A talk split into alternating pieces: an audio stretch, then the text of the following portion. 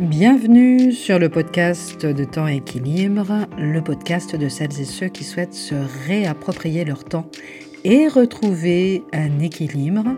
Je suis Diane Ballona-Roland et je vous retrouve chaque mardi matin. À l'heure du retour en présentiel et de la quête d'une nouvelle organisation hybride qui cherche encore ses repères, il m'a semblé utile en cette rentrée de revenir sur les fondamentaux du télétravail en rappelant quelques règles simples pour mieux concilier travail et vie de famille quand on travaille de chez soi, car oui, vous êtes encore nombreux, évidemment, nombreuses à télétravailler, que vous soyez salarié, freelance ou entrepreneur. Travailler de chez soi est pour bon nombre d'entre nous synonyme de liberté et d'indépendance, le Graal finalement d'une vie idéalisée qui véhicule encore de nombreux rêves, mais aussi de nombreux fantasmes, pour ne pas dire clichés. Ah, tu travailles de chez toi, c'est génial, tu bosses quand tu veux alors. Travailler de chez soi signifie pour beaucoup, en tous les cas pour celui qui ne l'a jamais expérimenté, être complètement, complètement libre pardon, de son temps, pouvoir le gérer comme on le souhaite, euh, cette fameuse flexibilité des horaires tant recherchée, qui compte d'ailleurs parmi les motivations numéro une chez celles et ceux qui aspirent à entreprendre en solo ou à opter pour le télétravail. C'est d'autant plus vrai pour les femmes qui continuent en grande majorité à porter la charge mentale de l'organisation familiale. Travailler de chez soi semble alors une porte de sortie, une alternative judicieuse qui permettrait à la fois de continuer à travailler et d'être plus disponible pour gérer les contraintes du quotidien. Pourtant, travailler de chez soi n'est pas si évident qu'il n'y paraît. Passer l'euphorie des premières semaines, les néo-homeworkers euh, parviennent euh, plus ou moins rapidement au même constat, un sentiment qui mêle étonnement, déception et dans certains cas, s'il s'installe durablement, euh, découragement, voire démotivation. Apprendre donc très au sérieux, et ce, dès le démarrage de, ce choix de vie, quand il s'agit évidemment d'un choix de vie. Alors, concilier travail à domicile et vie de famille, est-ce vraiment possible? Euh, Alors, concilier boulot et vie de famille quand on travaille de chez soi, de chez soi euh, on l'a tous euh, expérimenté lors du premier confinement, relève parfois véritablement du parcours du combattant en l'absence de repères fiables et donc d'un cadre, le risque est grand de s'y perdre et de ne plus savoir si on travaille de chez soi ou si c'est sa famille qui s'est installée à son bureau. Tantôt c'est votre vie de famille qui empiète sur votre vie professionnelle, tantôt c'est votre travail auquel vous pensez H24 et en particulier ceux qui ont créé leur activité, qui déborde sur votre vie familiale jusqu'à, dans certains cas, l'envahir complètement. Ces deux écueils existent et peuvent même se succéder joyeusement, mettant les nerfs des télétravailleurs, mais aussi ceux de leurs proches, à rude épreuve. Alors, pour pouvoir continuer à apprécier et à savourer ces avantages dans la durée, parce que les avantages à travailler chez soi, on les connaît, euh, ils sont nombreux, il importe de ne pas se laisser déborder et de respecter quelques règles, quelques principes finalement de bon sens. Premièrement, premier principe, assumez votre travail à 100%. Vous parviendrez beaucoup plus facilement à poser des limites à votre entourage et à cloisonner chaque fois que c'est nécessaire si vous assumez dès le départ votre travail, celui que vous exercez désormais depuis la maison, et notamment quand vous le faites à 100%, c'est euh, véritablement un préalable indispensable. Il importe dès le départ que vous considériez votre travail comme un travail à part entière, que vous le preniez au sérieux comme n'importe quel autre travail, salarié ou pas. Alors, c'est évident, vous me direz, mais finalement, pas tant que ça. Euh, le fait de travailler de chez soi, dans son environnement intime, n'aide pas, euh, en effet, à considérer son travail comme n'importe quel autre travail, comme celui de son conjoint, par exemple, qui, lui, travaille à l'extérieur, dans de vrais bureaux, entre guillemets, avec des collègues, dans une vraie, entre guillemets, toujours entreprise. Pourtant, c'est bien de vous et de votre propre conviction à vous de votre propre conviction personnelle que naîtra le respect des autres à l'égard de ce que vous faites. Comment imaginer demander aux autres de respecter votre travail si vous-même, vous ne le respectez pas à 100% Assurez-vous donc en premier lieu qu'aucune partie de vous, même infime, ne considère pas votre travail comme une forme de sous-travail moins important que celui des autres. Il vous sera donc plus aisé, plus facile de leur expliquer bah, que là maintenant, non, décidément, vous n'êtes pas disponible pour un café, ciné, goûter, papotage sauvage sur le palier et qu'il est important que vous boucliez le dossier de votre client avant ce soir, 18h par exemple. Deuxième point clé, deuxième principe, euh, délimiter évidemment votre territoire. Alors, cloisonner, décloisonner, euh, c'est la grande question, hein, évidemment. Et en la matière, il existe deux écoles. Celle qui vous invite à tout cloisonner et à n'envisager le travail à domicile, le télétravail, qu'à la condition que vous ayez une pièce à part dans laquelle installer votre bureau, et celle qui, au contraire, privilégie le décloisonnement. Euh, certains télétravailleurs ont besoin d'une pièce à part pour pouvoir s'isoler et rester centrés sur leur travail. Pour d'autres, une pièce à part, et, c'est mon cas d'ailleurs, sera anxiogène et générera le sentiment contre-productif qu'ils sont en quelque sorte punis.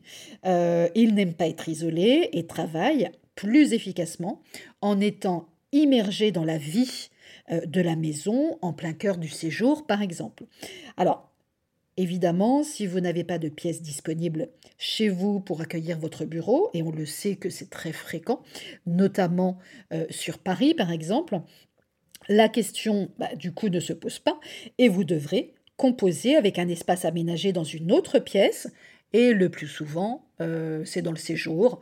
On peut le retrouver parfois dans la chambre parentale, etc.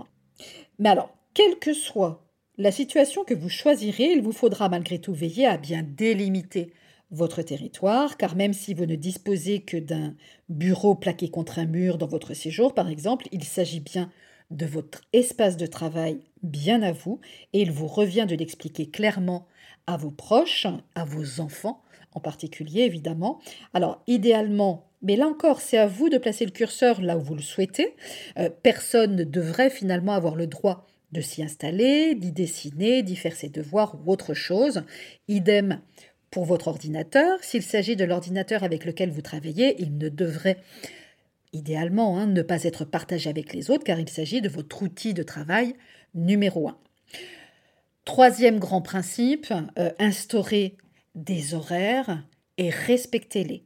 Vous délimiterez votre territoire en instaurant des horaires et là encore en les communiquant à vos proches.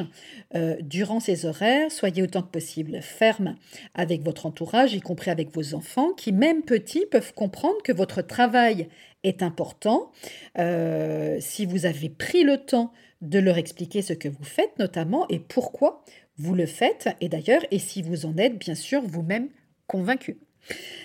Alors ça, ça vous aidera euh, notamment à ne pas vous éparpiller et, vous gagnerez euh, en efficacité. Vous vous exposez dans le cas contraire au risque d'un étalement euh, bah, sans fin de votre activité sur votre vie privée. On y reviendra évidemment un peu plus tard. vous pourriez par exemple délimiter votre territoire en instaurant la règle de ne pas répondre à des appels personnels durant vos horaires de travail, par exemple Décrocheriez-vous euh, si vous étiez salarié à l'extérieur Pas forcément.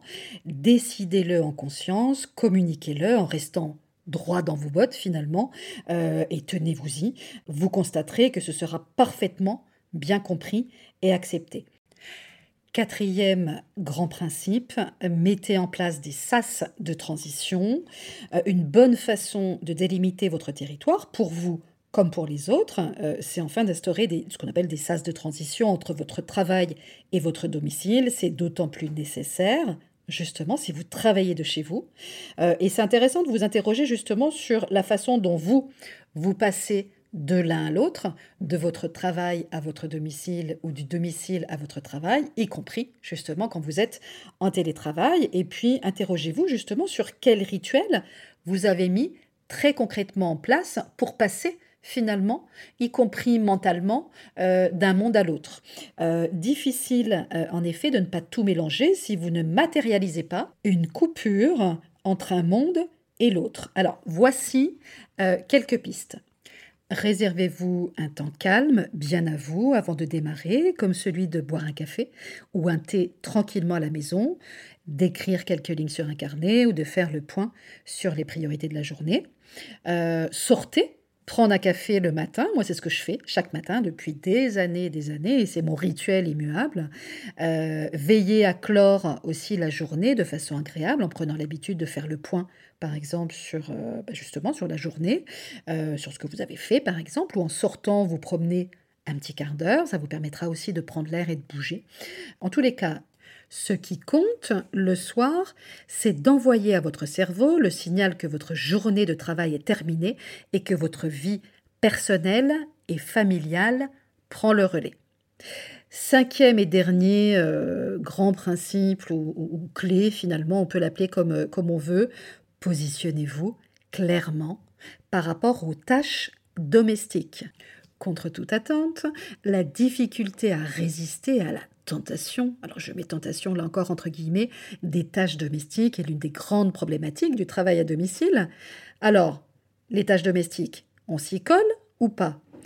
Pourquoi pas finalement si vous estimez que vous avez choisi de travailler de chez vous pour la flexibilité que cela vous apporte et que cela vous permet de vous avancer entre guillemets un peu, euh, et non si vous estimez que votre travail n'est pas moins important qu'un travail exercé à l'extérieur et que vous ne vous y colleriez pas si vous travaillez euh, à l'extérieur.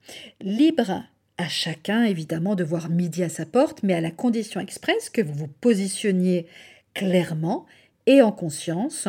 Rien ne vous empêche en effet de décider de réserver aux tâches domestiques un temps euh, dédié et limité, par exemple en y consacrant une demi-heure pendant la pause déjeuner, par exemple, ni plus ni moins. En tous les cas, abordez clairement le sujet avec votre conjoint, clarifiez avec lui en effet les, tâches que euh, vous êtes en mesure de prendre en charge pendant votre journée de travail et celles qui ne rentrent pas dans vos prérogatives, en tous les cas, euh, lorsque vous travaillez à la maison. Donc ne restez pas sur des non-dits, vous éviterez ainsi de nombreux malentendus et des remarques qui finiront euh, par saper votre motivation lorsque votre conjoint rentrera à la maison en disant, après un rapide coup d'œil, Ah, tiens, tu n'as pas encore préparé le dîner? Je vous laisse méditer là-dessus. Euh, et puis on peut en parler aussi via les commentaires, on peut aussi en parler par mail ou via les réseaux sociaux évidemment. Euh, voilà, donc je vous souhaite une, bah, une, très bonne semaine tout simplement. Et puis euh, nous on se retrouve mardi prochain pour un nouvel épisode.